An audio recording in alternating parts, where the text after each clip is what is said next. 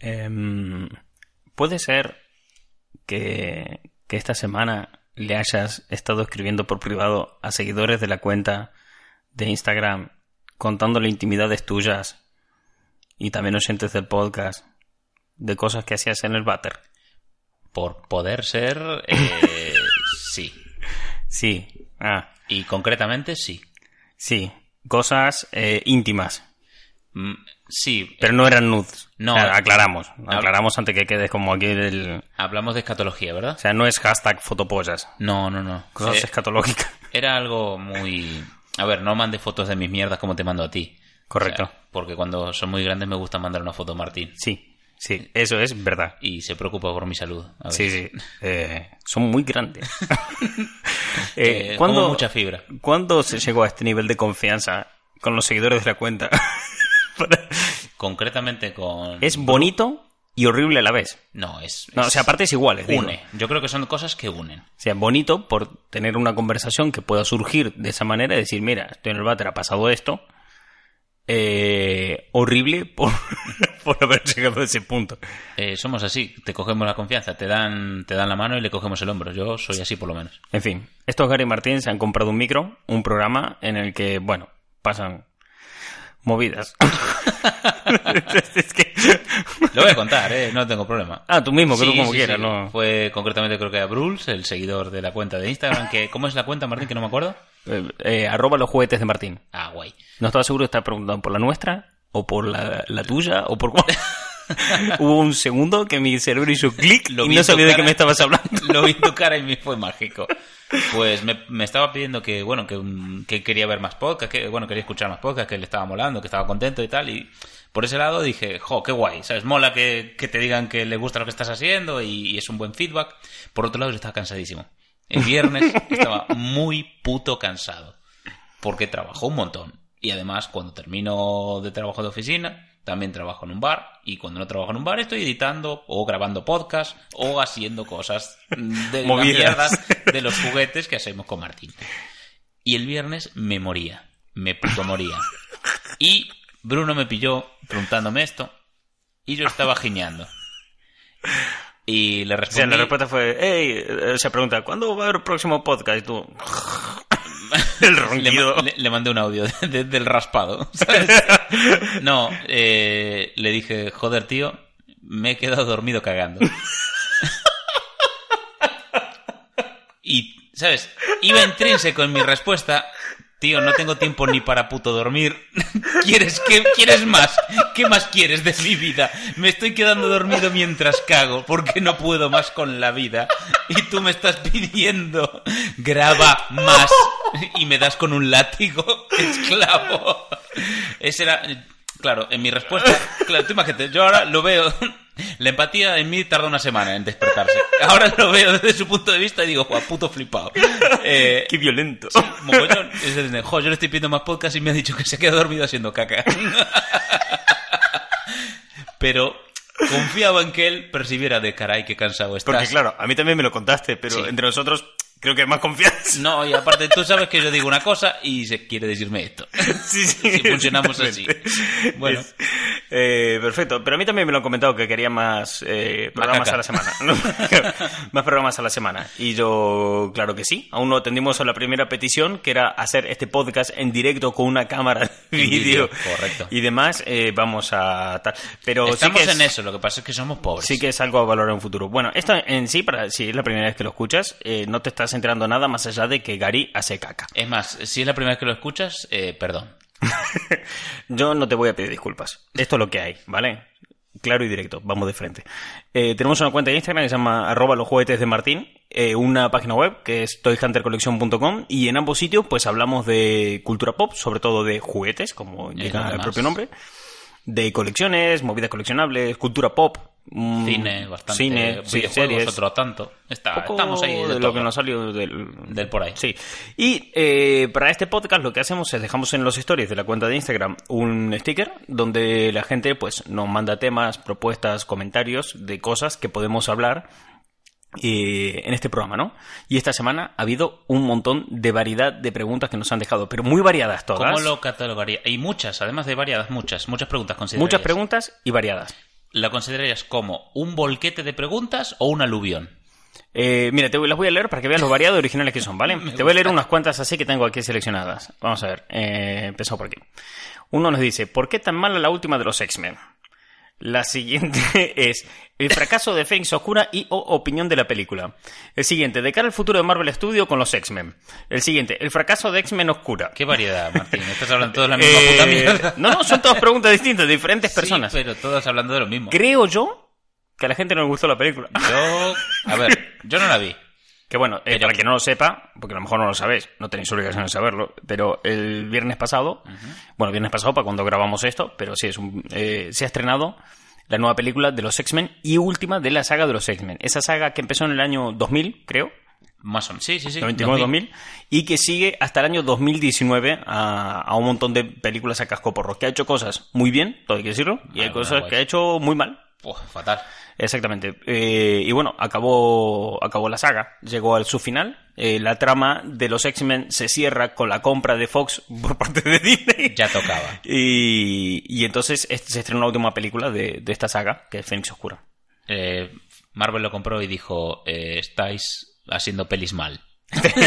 Eso fue, Rodáis mal. fue una de las, de las cláusulas diciendo, esto no es una condición. No, no, no, queríamos que dejara patente y en plan, y te doy dinero para que dejes de hacer las cosas Claro. mal. Ya me encargo yo de hacerlo Mm, bien. Dijo Kevin Feige, ¿me devuelves a los X-Men? Que quiero hacer cosas bien. Y le dijo Fox, no, no te lo voy a devolver. Entonces dijo, papá Disney, me compra Fox.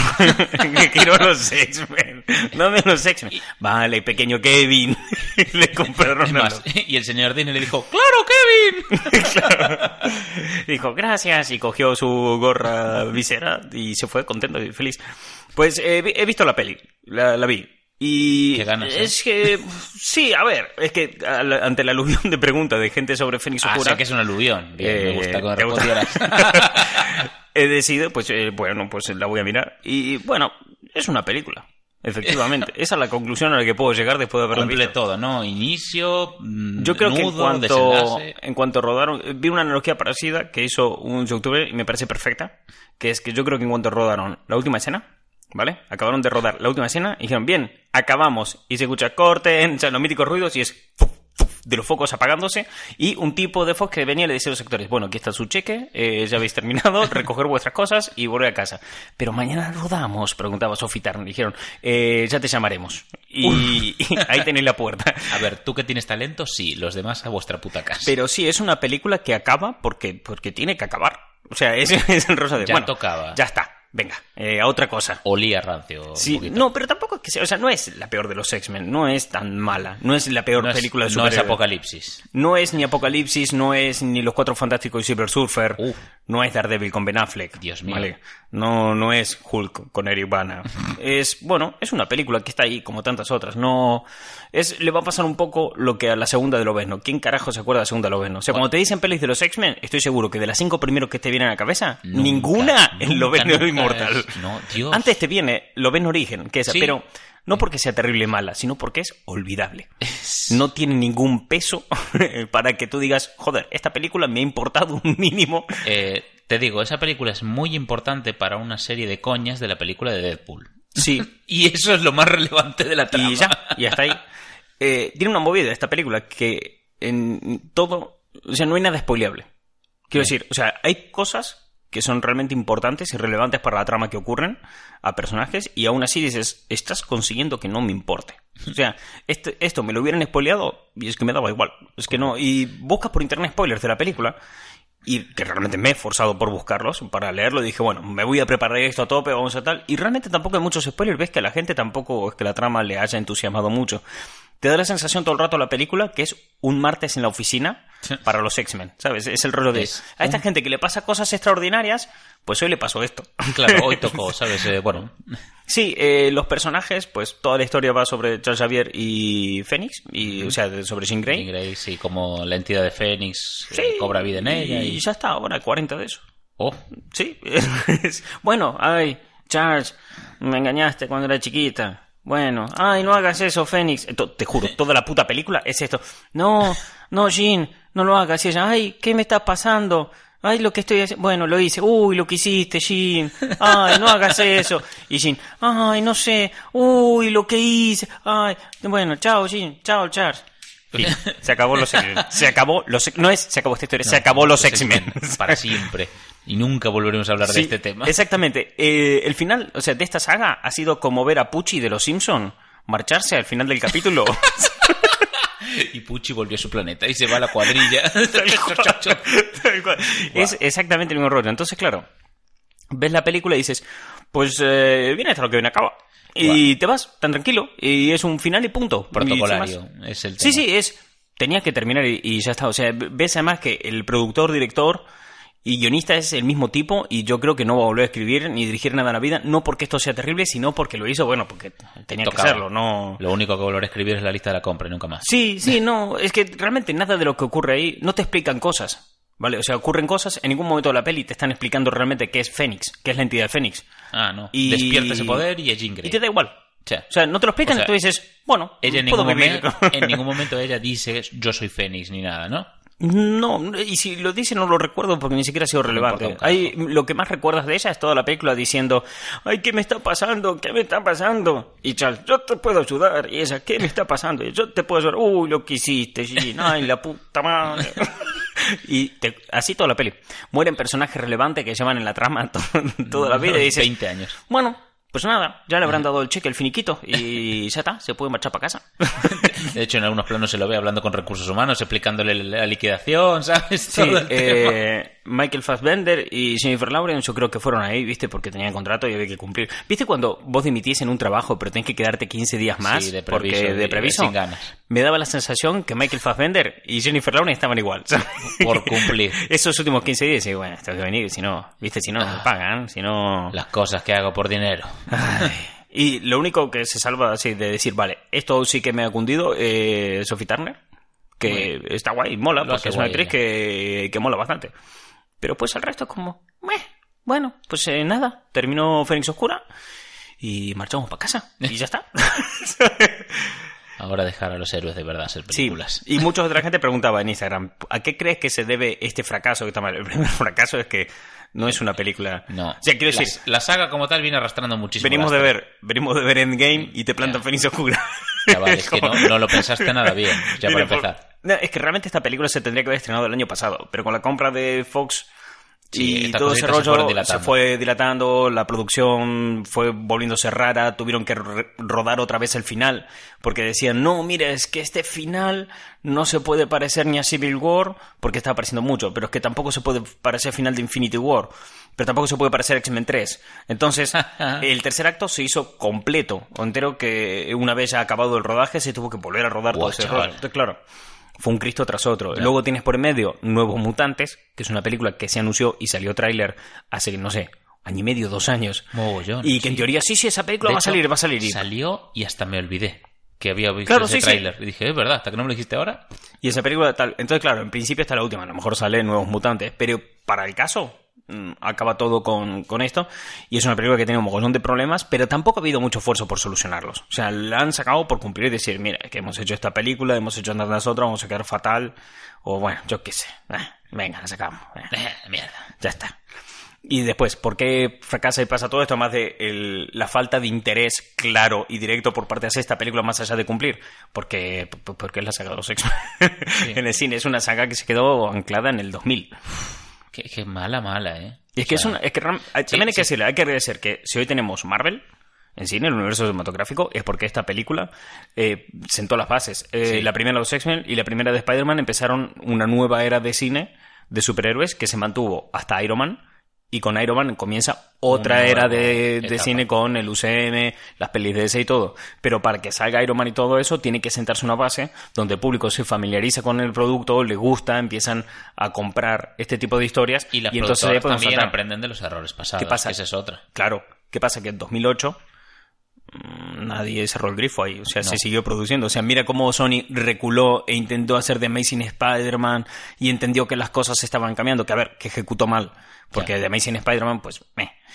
pero, pero lo intentó. Quiero decir, cerró el grifo y dijo, mira, las cosas están cambiando, esto no va a seguir funcionando, cerramos aquí, dejemos a Tom Maguire como una trilogía y ya, ya está. está aquí. Que de hecho, Spider-Man 4 es una grandísima película porque nunca existió y porque toda la gente sueña con ella. Entonces, pero claro, eh, eso es lo- Sony lo entendió. Fox no. Y Fox siguió ahí y dijo, venga película de los X, Sí, de venga hecho, saca. Sony lo entendió también, que vio cuál era el, el hueco de lo que faltaba y es el nicho de las pelis de animación de Marvel. Correcto. Porque, joder, las pelis de, en animación DC le da 20.000 putas vueltas a Marvel. Uf, ¿dónde va? Todas las pelis de animación en, gen- en líneas generales de, de DC están bien, en cambio las de Marvel, joder, dan sida. Que más da gusto verlas y Sí. los diseños y los... co- Es que, está, es que está bien. Pues me gustaría que, que se ocuparan íntegramente de lo que es el, el tema de, de desarrollo de- del mundo de animación de Marvel, que está muy verde. Hombre, en Muy, principio muy tengo verde. entendido que sí, que Sony va a seguir sacando por lado de Spider-Man pelis de animación y montará su propio universo por ese lado y demás.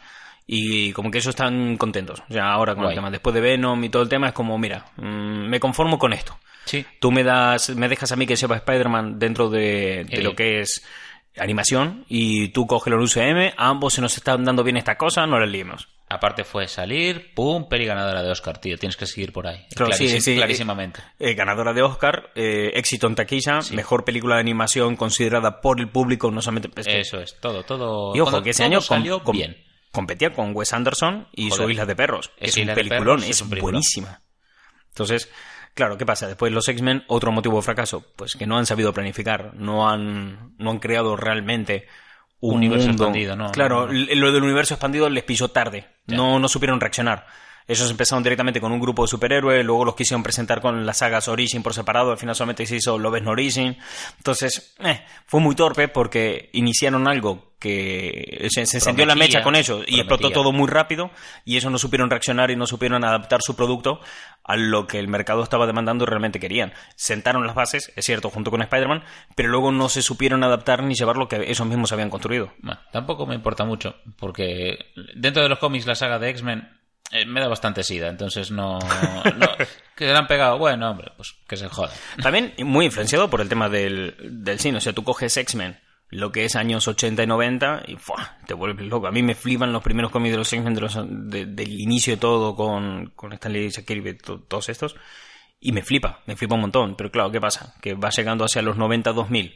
De hecho, si, si los X-Men van al cine, es porque tuvieron una década maravillosa en los 90, En los 90, entre la, serie de, televisión Sí que fue muy guay. y los cómics que estuvieron eh, lo petaron muchísimo. Entonces, claro, ahí es que dan el salto al cine. ¿Qué pasa? Que en el cine, cuando ya ellos no están generando dinero, lo que están generando dinero son otros personajes, hostias, pues en los cómics les vas a dar más alternativas. Y sobre todo cuando tú luego no vas a poder aprovechar. O sea, en Marvel te hace las pelis y te hace los cómics. Y justo unos personajes de los cómics no les puede hacer pelis.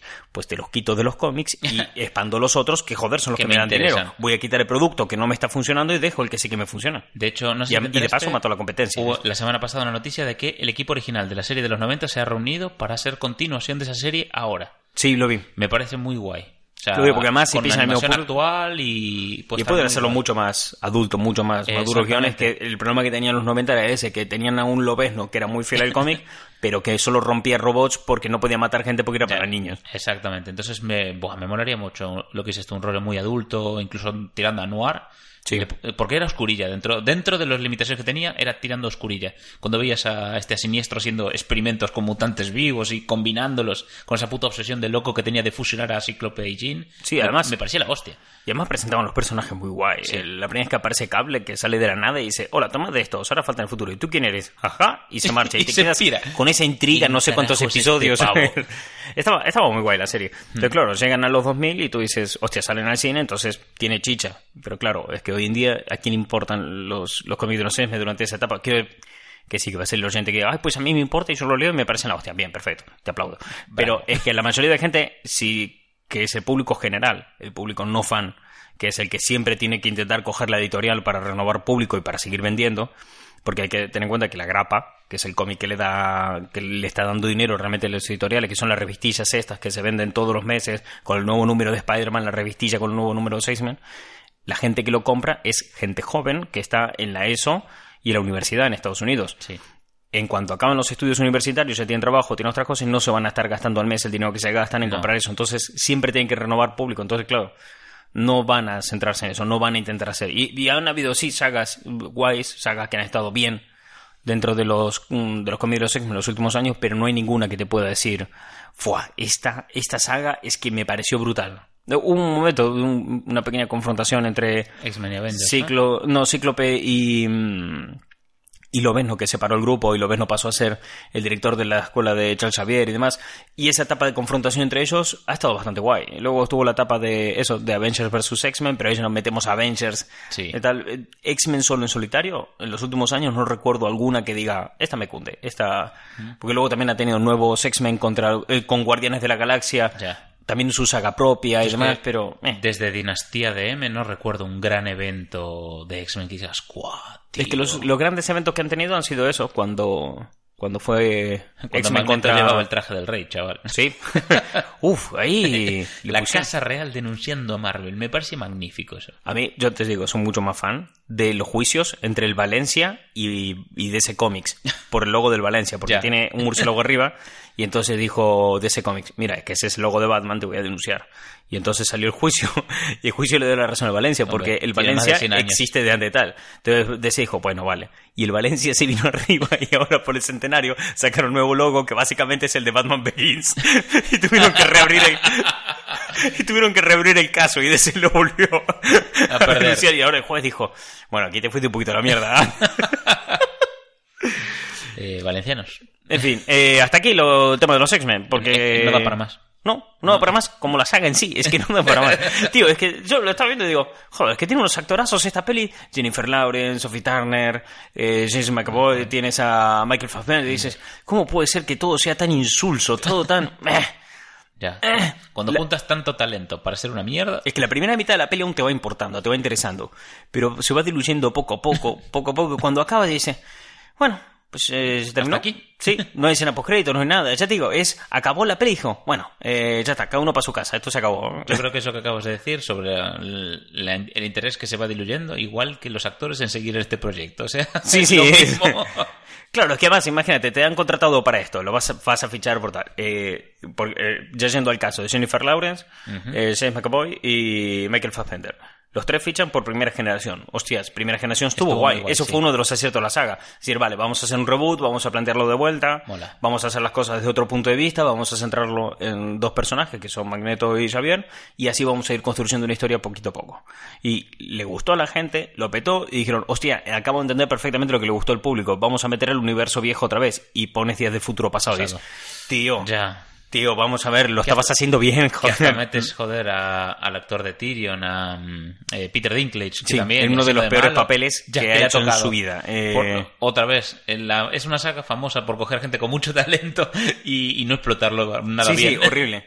Eh, entonces, claro, sacas Días del Futuro Pasado, que no es la peor de la saga. No, O sea, de hecho, no me parece de las peores, pero no, tiene- no es de las peores, pero es el tema sí. de por qué has tomado esta decisión. De vale que, no, vale que vieja. lo has ejecutado más o menos bien y tal, y ha salido adelante y guay.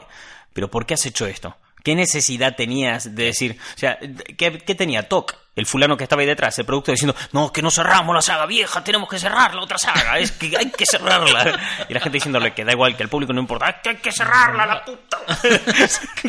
que se escapa el gato.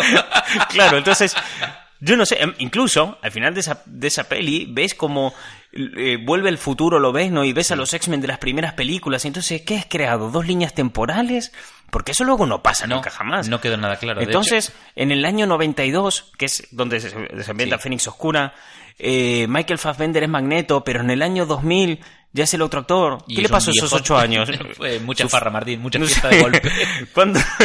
¿Qué le pasó? ya, tío. Se pisó cuatro enfermedades, no, no lo sé, no, no acabo de entender. Estaba, no, es que en la saga antigua estaba deshidratado todo el tiempo. Claro. Era como el abuelo Simpson. que no, que si se mojaba era home. No sé, es como, buah, tío, es que lo- ha sido una saga muy torpe. O sea, Sí. no han planificado la larga y han ido peli tras peli intentando, bueno, a ver qué cuaja. Mantener el tipo. La que siempre decimos, han cogido, han tirado película tras película un cubo de pasta, han tirado los macarrones enteros contra la pared, bimba, y algo se quedará pegado. Todos los espaguetis contra la pared. Y bueno, ¿qué se quedó pegado aquí? Esto, esto funcionó. Bueno, pues yo qué sé, hacemos esto ahora. ¿Qué cómic no adaptamos todavía? Este. Pues venga, le tiro visa. Ah, sí, este. A la mierda. ¿no? Planificación cero, improvisación a tope y que sea lo que Dios quiera, dijeron. Totalmente. Se exprimieron la, la, la vaca, sacaron la leche. Dio leche. sí, sí. Hasta que nada más cogieron la pobre, la vaca llorando. Pero Fox, déjala, ya está muerta. y luego le hizo una chaqueta genial a Lobezno con la piel, Sí, con sí. los huesos. Pues hicieron unos bolis muy bonitos Es de que- artesanía. Es que lo de Fox es, eh, mira, es hablaron hace poco salió, creo que fue en eh, Rotten Tomatoes, Sí. un artículo que decía que habían entrevistado a un informador anónimo de la Academia de Cine porque se rumoreaba que Endgame tendría varias nominaciones con un efecto parecido al del Retorno del Rey. Que el Retorno del Rey mm, recibe a tomar por el culo de Oscars y de nominaciones, no tanto por la película que era, sino porque premiaban toda la saga, porque se entiende como que es una sola película, pero en Claro. tres partes. Entonces, de la misma manera que eh, Las dos torres, por ser una película incompleta, solo tiene cuatro nominaciones, El Retorno del Rey se convierte top uno de peli con más Oscar de la historia. Entonces, claro, ante este punto, eh, hablaban de que Endgame podía tener a lo mejor un hecho parecido porque eh, la calidad de, de- como cine, como arte de Marvel nunca está a la altura de a lo mejor El Retorno del Rey. Eso es. Sí que ha hecho cosas memorables que han cambiado la industria del cine y que han cambiado todo. Eso es. Eh, pero claro, decían, ¿los nominarán? ¿No nominarán? Pantera Negra ya estuvo nominada a Mejor Película y un precedente y demás. Y este informador anónimo dijo, mira, hemos estado hablando en la academia y nunca jamás eh, le daremos una nominación, algo que lleve Avengers en el título, porque no vamos a premiar a nada que se haga solamente por el dinero. Entonces, claro, si tú crees que Marvel eh, solamente lo está haciendo por el dinero, que un poco sí, pero si solamente lo haces por el dinero, entonces Fox... Ya, tío, es que me cago en la puta. Es que, ¿Cómo es que los directivos de? Fox que estaban arrancando el cable de cobre de las paredes cuando, cuando cancelaron las películas. Más o Es que menos. el Fox, el- el- haciendo esta peli, es, es la empresa esta de los Simpsons en la que eh, Bart hacía papá rabioso, o papá furioso, no me acuerdo cómo era, Eh, donde hacía eso, que al final, ¿sabes? Tiraban acciones, eh, arrancaban el cable de cobre, de- vendían las sillas al del embargo, ¿sabes? Esa movida. Y todos con una sonrisa siempre diciendo, hemos exprimido esto hasta el último Es que centavo. la frase de, literal del dueño de la empresa es no es cuánto dinero has perdido, sino cuánto cable de cobre puedes arrancar antes de que nos embarguen. es que... Pues eso de Fox con esta película. O sea, eh, cero alma, vamos a ver qué cuadra, qué pasa aquí. Bueno, eh, ya que sé, la gente lo va a comprar porque. Es Fox. Ay, Dios, esta gente es maravillosa. ¿eh? Es... Me los comía a besos. Porque lo que han hecho. es un plan, no, o eres muy idiota o tienes un plan muy loco. Sí. en fin, vamos a ver otra pregunta que no sea sobre Fénix. Mira, aquí hay uno. Eh, icono. Icono. ¿Cómo se llama este hombre? A ver, eh, voy a intentar leer bien su usuario. Icono Tainet. A ver. Es jodido, ¿eh? Mira este. Icon of Taint. Bueno. Exactamente lo mismo que ha hecho él. Dice Saint Seiya. Estos son lo que nosotros denominamos... eh, La lista de la compra. La lista de la compra. Porque hay gente que apunta solamente una palabra y no tenemos muy bien cómo sacar tema de aquí. Adjetivos, adverbios. mm, Aunque a lo mejor se está refiriendo de la próxima serie de Netflix, de Saint Seiya. O de los juguetes de colección de Sensei. O los juguetes de colecciones, o la serie de los 90. O el reality show. ¿Qué? ¿Te ¿no imaginas? El reality show de Sensei, ¿eh? No eran Así todos- es como se decide, no con un torneo, como al comienzo de la serie. eh, se decide quién tiene armadura dorada eh, en un reality show tipo Gran Hermano. Yo lo veo, empiezan, ¿sabes? Cabeceras de ¡pum! Esto es 16 huérfanos de diferentes partes del país llegan para comer. Grecia Shore.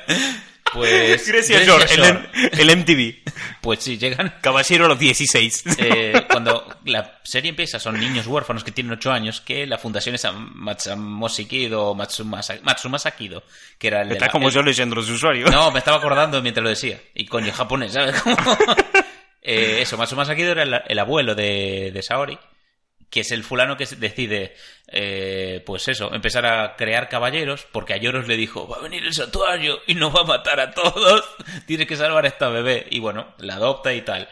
Y dice el tío, qué buena idea, voy a coger a niños que nadie eche de menos, los voy a entrenar para matar ahora que tienen 8 años, así cuando sean adolescentes no tengan ningún tipo de moral. Y los van a entrenar Claro, a eso- sitios jodidos. O sea, el Claro, eso era, eso era Sensei, eso es realmente. Sensei. Así arranca el Igual que un ejército de mercenarios de África. Correcto, niño soldado. es que son, no son otra cosa. Sensei es eso, son caballeros de Atena. Eh, niños soldados. Bueno, solamente que ver el personaje Fénix. La tara que tenía. Buah, chaval, estaba loquísimo. ¿Cómo era que llamaba la novia que tenía? Eh, Esmeralda. Esmeralda, que veía una flor y decía, ¡Esmeralda! y, y- y le venía un shock y un trauma y tal, y- pero el trauma era necesario para la veía trama. cosas bonitas en la vida. ¡Esmeralda! sí, se quedaba, era tan culebrón, me encantaba, tío. Era súper melodramático. era- Todo el fondo. Y se veía. Atenea. Éramos tan felices corriendo juntos. Y de repente le pegó un tiro a su padre para que hacerme a mí más duro. Diciendo, joder, qué padre de mierda.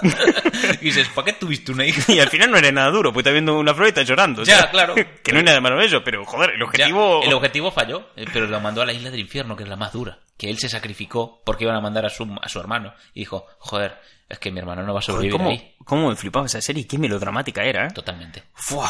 Es, que me- es que antes de descubrir Dragon Ball, yo creo que lo que veíamos era Sí, Caballero Zodíaco. Y Dios, qué drama era todo el rato. Era más drama que hostias. Tengo tan grabada a fuego la saga de las 12 casas. tío. Cisne con, con su, su mamá. madre. Dios, es que, Es sí, que- puto trauma, ¿eh? Congelada en el Ártico a no sé cuántos metros de bajo el agua de un barco que se hundió y que la iba a visitar. Sí, sí, Porque horrible. podía aguantar el frío absoluto, por eso estaba entrenando, y podía aguantar no sé cuántos minutos. Cada vez que entrenaba más, se, se alegraba porque podía pasar más tiempo con su madre bajo el agua. El- Que me hacía pensar que si el agua está en estado líquido, no puede estar a, mm, yo qué sé, menos de 0 grados. Porque Sí, si no sí. es hielo. Con lo cual, pues estaría entre 2 3 grados el agua del Ártico. Que dicen- que ahí no controlo nada. no, no, no, esto es algo que en su día estudié en el cole. y me acuerdo ahora. Y dice, claro, porque fuera estás a menos 30 grados, pero en el agua no puedes estar más frío. Claro. ¿Qué pasa? Que te mueres igual, pero Había, me o sea, te hacía pensar, simplemente una cosa, te hacía pensar que eh, lleva 10 años muerta tu madre ahí en el sótano, en el abajo del agua. Tu madre está podrida, tío. es que por muy fría que esté el agua, te pudres. Sí, eh, sí. Ay, qué asco. Ya. Es como una pastilla efervescente su mamá. ¿eh? Exactamente. Pues de ahí 10 años. Dios. Y el maestro, para hacerlo a él más duro, le dijo a la mierda el barco y lo hundió hasta un punto tan profundo que él nunca podría llegar. Y lo hizo para que él dominara el cero absoluto. O sea, la cuestión era sufrir. Claro. Sufre, niño soldado, sufre. Y tú ves a estos caballeros que fueron así entrenados y cómo luego el caballero del dragón, cuando se enfrentan a Medusa, Sí. no se va a arrancar los ojos para Correcto. quedarse ciego para salvar a sus amigos. Que yo esto se lo contaba a, a mi novia y le decía, no, porque Caballero se como molaba, ¿eh? Molaba. Y ella como, bueno, sí, lo que tú digas. Y digo, no, no, que sí, que sí, que había un montón de drama. Y ella, eh. O sea, ya ni palabra. eh.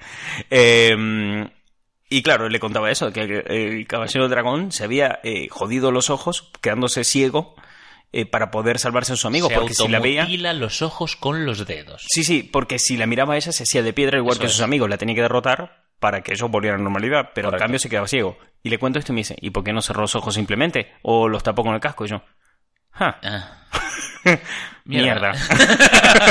Yo, ¿Sabes que Estas son reflexiones que tienes de adulto y dices, joder, Shun, ahí, ahí flojeas. Yo no lo tuve, a mí me la dieron Ya, esa ya, ya. reflexión. Yo, Yo, no... yo sí la tuve muchos años después, pero cuando niño no. Y además te hacía pensar, joder, es que es el caballero con el pelo más puto largo, que le llegaba hasta el culo el pelo. Se podía haber tapado los ojos con el pelo. ¿Sabes? Los había cerrado. Cerrado. cerrado, ya. no. Pero bueno, era un No, hombre que si le golpeaba muy fuerte se le borraba el tatuaje a la espalda y palmaba. Claro. Ah, Eh, te moriste. Para, para toda la vida el tatuaje. Ah, para toda la vida te voy a decir. En fin, otra pregunta. Vamos allá, a ver qué más sale. Uy, esta. Eh, Chuchi DRM15. Esta era fácil. Muy bien.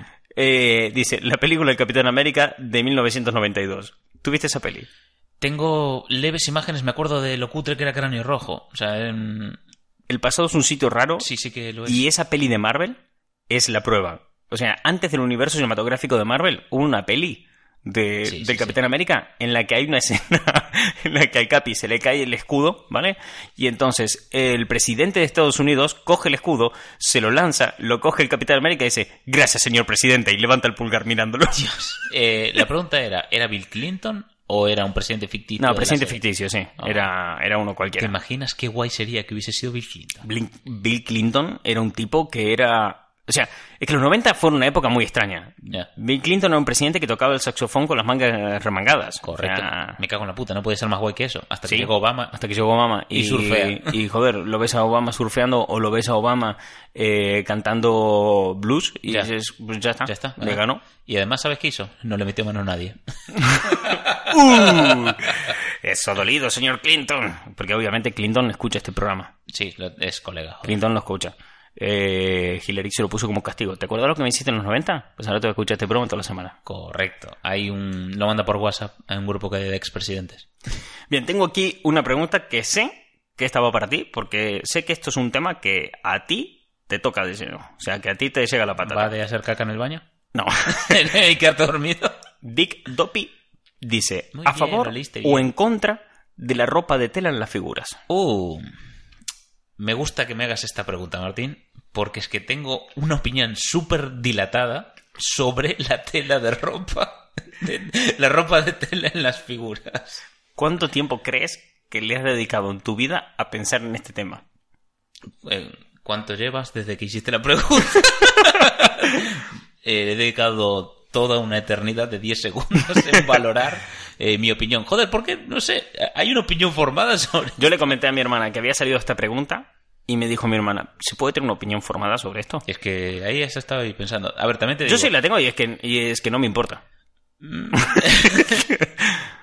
La ausencia de opinión es una opinión en sí, sí. Eh, a ver, tengo anécdotas y también tengo la capacidad de empezar a enredar y hablar de lo que me sale de los huevos a partir de ahí. Eso, No, que consta que yo sí que tengo... O sea, hay cosas, que hay figuras que sí que tienen que llevar ropa de tela porque queda mejor. Ejemplo, los primeros J. Joe. Yo, uf, años era 60. horrible, esa- Lo- esa tela las era Barbies muy mala. Mola Sí. más con, con ropa de tela que con la ropa... ah, Sí. Barbie le quita la ropa y... y meh. Eh, le, eso- le- le llegas a pitar la ropa y queda horrible. Sí. O que sea ropa tipo molde Plástico, o algo no, así. no sí, queda no. Eh, hay otras figuras que me dan un poco más por el culo. En plan rollo... Las que son tipo Hot Toys, mm, ya me molesta más. No porque hay un problema que tienen las figuras que, por ejemplo, por cierto, Barbie lo resolvió muy bien, que es la costura. Sí. Que cuando tú coses una tela, mm, gana cierto grosor. Por eso Barbie tiene el cuello tan estilizado, para que los pliegues de la ropa y la costura no le comieran media cara. Ya. Y entonces se resuelto muy bien. Pero hay figuras, he visto figuras de rollo hot toy, de este palo, no sé si era de esa marca en concreto y tal, pero sí que tenía ese problema de que la ropa le quedaba como muy rara. Demasiado holgada, no, no queda. Prefiero lo que hace eh, tipo Iron Studio, de Sí. que te da una tel, unas, ¿cómo explicarlo? Una recreación de tela que visualmente parece tela, pero que no lo Pero es. no. Sí, algo de ese palo que... Y además, Tejido ¿sabes qué? Es un poliplástico. quilombo Sí. es un Cristo la ropa de tela, tenerla porque eh, se llena de polvo, se, se Sí, mancha, sí. gana humedad, se la comen las polillas. Todo, todo mal. Eh, aguanta muchísimo menos que el plástico, joder, es, es que es eso, es algodón Pero- o es poliéster. Esta es la ventaja que en otras queda muy bien. Entonces, eh, conclusión, para unas cosas sí, para otras no. no. Yo te diría que... Como todo en la vida, también te digo. Sí, una opinión. Como, como vino esa pregunta se fue. Pero también te digo, algo que nos pasaba de peques es que, bueno, mi abuela era modista y teníamos retales de tela y tal que le daba a mi hermana o a mí para ser gilipolleses o a mi hermana concretamente para vestir a sus Barbies. Y por un lado guay, porque, pues eso, estás haciendo algo diferente o es algo especie de manualidad. También te digo, mis padres eran unos inconscientes de mierda que nos dejaban tijeras grandes y agujas eh, y yo tenía seis años. Es que yo no te digo que me pinche, es que me la puedo haber tragado porque siempre fui gilipollas. O sea, no es algo de ahora. A ver, sí, me ha pasado yo toda la vida. También te digo una cosa, dejártelas hoy en día también es, es un un poco peligro. Sí, peligroso. correcto. Pues Solo si hay supervisión de un adulto y tijeras de punta redondeada. Pero lo que me gustaba muchísimo es usar el imán este súper potente de los modistas para recoger todas las, eh, las agujas de golpe. Yo era lo que hacía. sí. Y en ese lado le quedaban guay, o sea, porque mi hermana llevaba unas Barbies con una ropa única que solo tenía ella, y por ese lado molaba, porque quedaba guay Hombre. en el cole. Por otro lado, se frustraba mucho porque es muy perfeccionista y no le quedaba tan bien como la que te traía Barbie per se.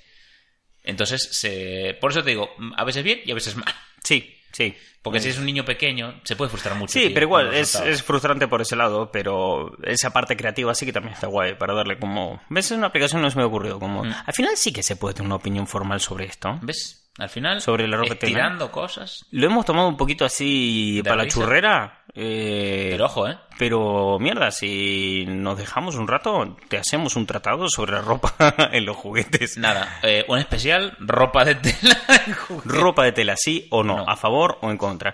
Es más, al que está escuchando esto, te invito a que dejes en, el en los comentarios de donde estás escuchando esto. No sé si estás escuchando en YouTube, en Evox o en Spotify. Si estás escuchando en Spotify, te No jodes porque no puedo dejar comentarios. Pero de decir a favor o en contra de la ropa de tela. Si, lo estás escuchando en Spotify, o sea, a ver, A la cuenta de Instagram. puedes ir a cuenta de Instagram, lo dejas en un post, lo dejas en por privado, yo luego te leo acá, te comparto, no sé. Pero puedes ir, quiero eh, ver si, eh, porque me ha sorprendido que tengamos una opinión clara, que además no la hemos sacado ahora, veníamos con esa de casa sin saber Pero que no teníamos una opinión sobre esto. Entonces, ¿alguien más tendrá esta opinión o es que somos muy boludos y dedicamos tiempo a esto? Correcto. Es más, creo que podemos elevar este tema. ¿Y ropa de plástico para personas?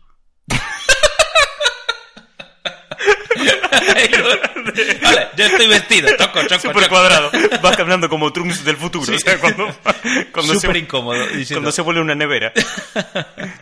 Ay, Dios mío. Bien, vamos a ver. Otra pregunta. Mm, ¿Qué más, qué más, qué más? Aquí. Skillax dice, ¿por dónde aconsejarías a leer Marvel? Empezar a leer Marvel para alguien que solo vio las pelis y un par de cómics. Mm, yo tiraría por Secret Wars. Secret Wars es bien. A ver, para que no lo sepan, Secret Wars es... A ver, vamos a lo básico. Porque la gente que está escuchando esto, no todo el mundo sabe Eso es. eh, cosas y nosotros damos por hecho que la peña está en nuestras cabezas y sabe las cosas que pensamos. Mejor manera de empezar a leer Marvel. Hay que tener en cuenta que Marvel puedes empezar a leerlo por donde te dé la gana y como te dé la gana. Eso es lo primero básico. O sea, no hay un punto. Sé que, sé que es abrumador, porque tú cuando eh, te enfrentas a Marvel ves que hay un montón de números que llevan 80, 80 años publicándose y que es como muy complicado, no sabes por dónde cogerlo. Pero realmente podéis coger cualquier cómic. Vais ahora a la tienda de cómic mm, que más rabia os dé y compráis cualquier grapa y os vale. Marvel tiene eh, sus historias básicas, las que van al día, lo que es actual.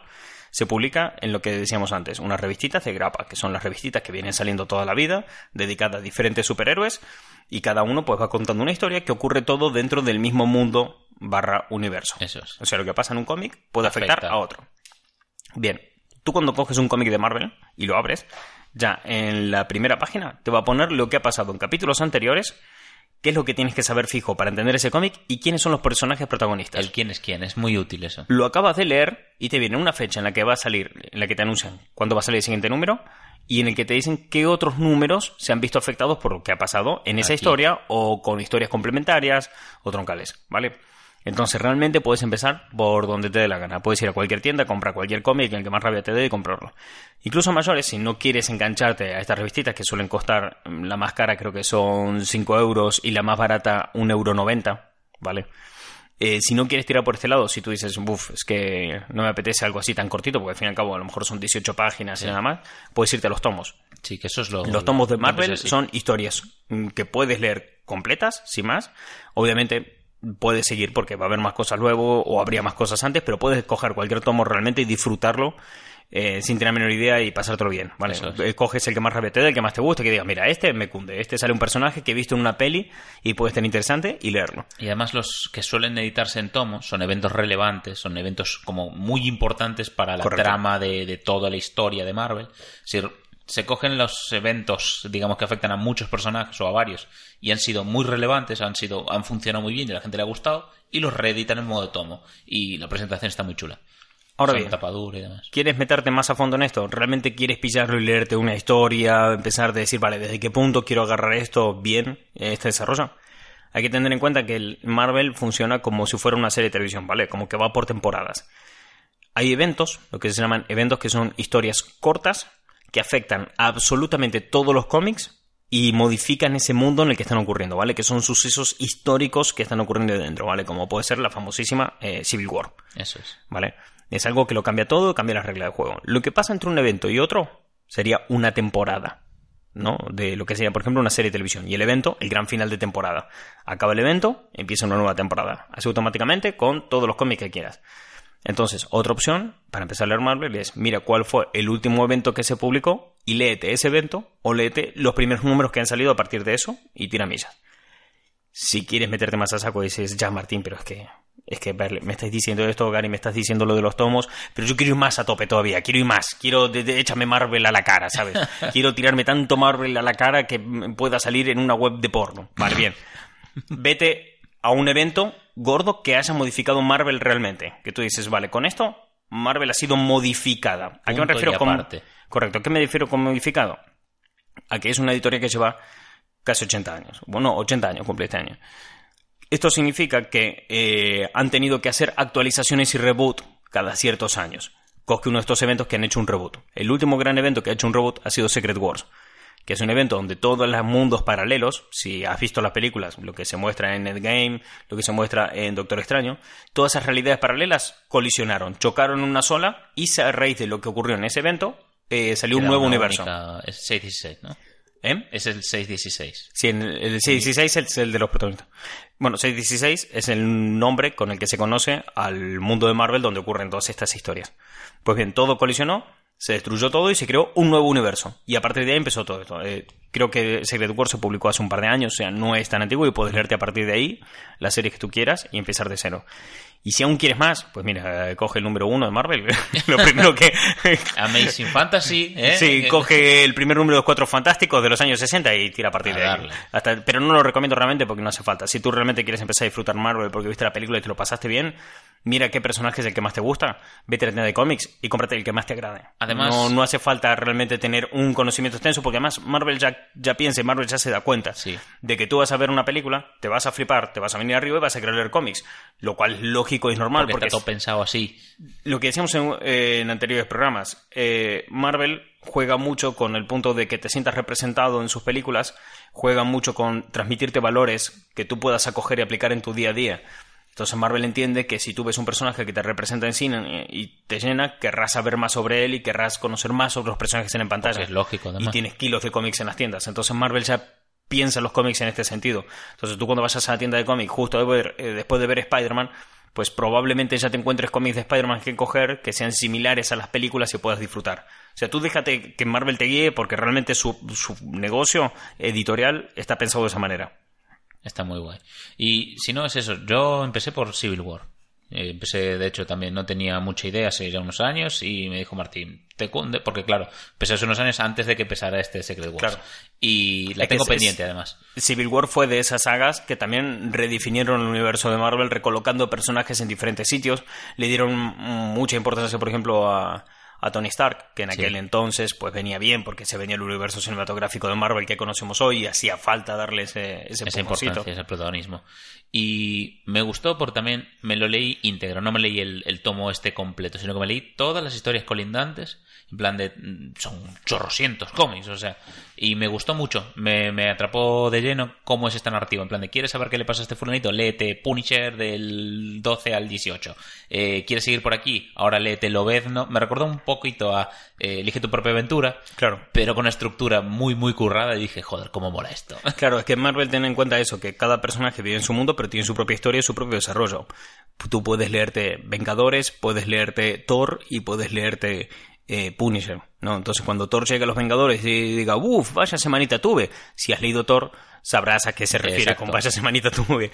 Y cuando llegan los eventos, claro, al ser algo que ha pasado muy gordo en todo el mundo, todas las series se ven afectadas. Entonces ese evento va a ocurrir en todas las líneas a la vez. Y es lo que dice Gary con el tema de, eh, de Civil War. Eh, todas las series van a tener sus consecuencias y esa historia se va a desarrollar en todas.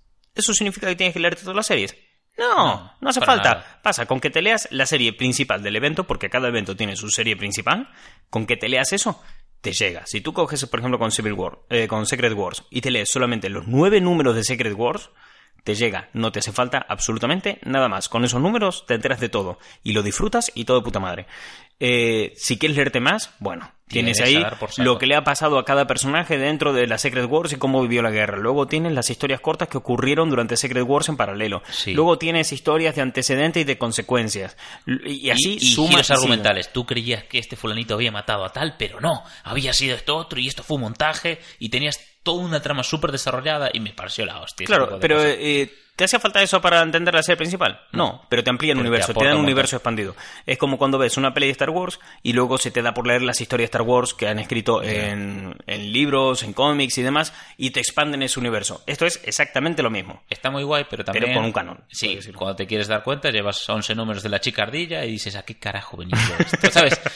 Yo estaba viendo a Hulk y ahora no entiendo un carajo. Y bueno, no sé. Te puedes acabar perdiendo porque lo que he dicho es mucho, pero tampoco es que haga falta, está guay. Así que eso, si quieres empezar a leer Marvel, eh, ya está, deja lo que estés haciendo, vete a de cómics y compra cualquier número. Y si aún así te sigue pareciendo abrumador y demás, es que realmente estás procrastinando y a lo mejor tampoco tienes tanta ganas de leer Marvel. El que quiere realmente leer Marvel, va y se compra un número de Marvel y se lo lee. Y si no te quieres comprar, no te voy a decir que te lo vas a descargar porque eso es ilegal y no vamos a recomendar cosas ilegales aquí. No. ¿Me entendisteis? Eh, pero vais a ir a una tienda y, y vais a pisar cualquier número que te cuesta un euro noventa o algo así. Y preguntarle a los chicos de la tienda. que Sí. Si trabajan en una tienda de cómics, digo yo que algo saben. Correcto. Y se la pasan recomendando a gente y son majos. Sí, hablar con la gente que trabaja en las tiendas de cómics. Eh, ellos van a saber mejor que nadie. Pero eso, y si también os, lo he dicho, si os sigue dando pereza, es que realmente no tienes tantas ganas. Pero quieres molar. Claro, quieres molar, quieres ser guay. En fin, ¿cuánto, ¿cuánto llevamos? A ver. Estamos ya en el minuto 50. Uy, ya hay que ir cerrando. Voy a ir a buscar preguntas cortitas. Joder, sigo leyendo preguntas sobre Fénix. No le gustó nada a la gente. Vamos a ver. Esta, mira, esta, esta es la pregunta para cerrar. La pregunta.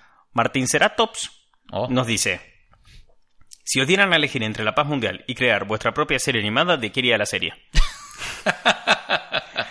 Me gu- Em, a ver cómo te lo explico. Probablemente hayas escuchado un corte abrupto en el podcast y ahora estás escuchando esto con una calidad claramente inferior. Es que veréis, grabamos un final para el podcast, pero lo que ahí se dijo puede que no fuera lo más... Bueno, mejor no... Hemos decidido quitarlo. Hemos decidido que a lo mejor era, era mejor retirarlo. Pero claro, cuando nos dimos cuenta de esto ya estábamos en el coche de Gary y ya nos habíamos ido de la oficina. Eh, de hecho, estoy conduciendo ahora mismo. No grabéis un podcast mientras conduces, ¿vale? Creo que es ilegal.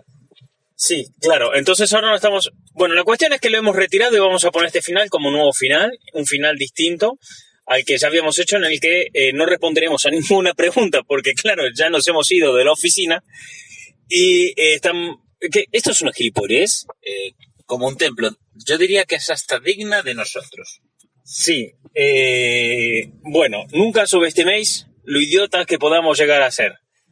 Esto ha sido Gary y Martín se han comprado un micro programa 8 con el que es posiblemente el final más extraño de la historia de los podcasts. Gary y Martín se han comprado un micro, pero no lo usan bien, así que graban en un móvil en el coche.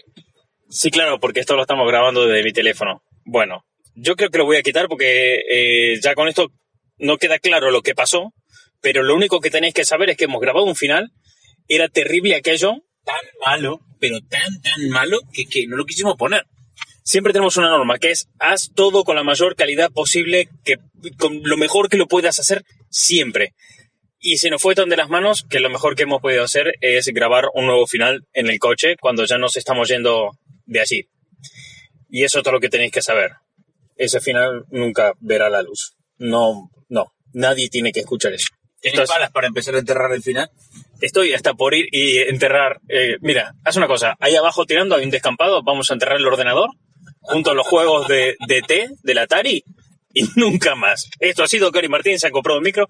Episodio 8.